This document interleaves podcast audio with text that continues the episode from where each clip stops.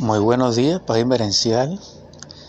En esta mañana decembrina del año en curso 2020, siendo pasadas las 8 de la mañana en casa de mi hermana aquí en las Américas, Barquisimeto, Venezuela, comparto nuevamente con ustedes una vez más, y es para mí de gran gozo, del capítulo tercero, Contemplando lo diverso, una onda de tiempo del gran poema Un eco en la montaña, el verso 44,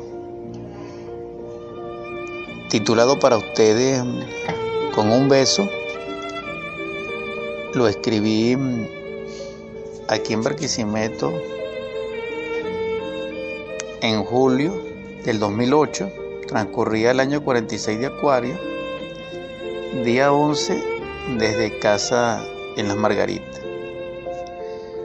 Susurros del alba son tu respirar, aliento que aviva la fugaz brisa, que turba los sedimentos del camino, liberando los recuerdos del ayer, imágenes en devenir lento, dilatado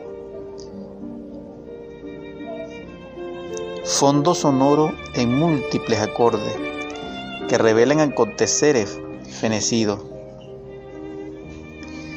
Circula el revuelo memorial aquel de aquellos días donde las noches no reflejaban las estrellas. Mantos de nubes las cubrían. Solo el rayo podría descubrirlas.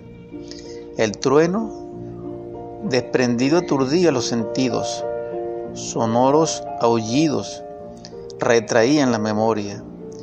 Se abren las compuertas del recuerdo. Y ella allí agonizaba, gemía. Le di a sorbos el elixir con amor, gota a gota. Bebía y lloraba, bebía y reía. Y así su vida renacía emergía de su faz. El tono granada de su piel resplandecía. De nuevo, como en abrir la espiga de trigo cuando el sol la calienta. Su sangre ardiendo nutría su vida, impulsada y irrigada por las ninfas y la salamandra. Al erigirse me pregunta, ¿cómo ahuyentasteis de mí la muerte? ¿Cómo has llenado el vacío de mi alma? Tormento aún mayor que la muerte misma.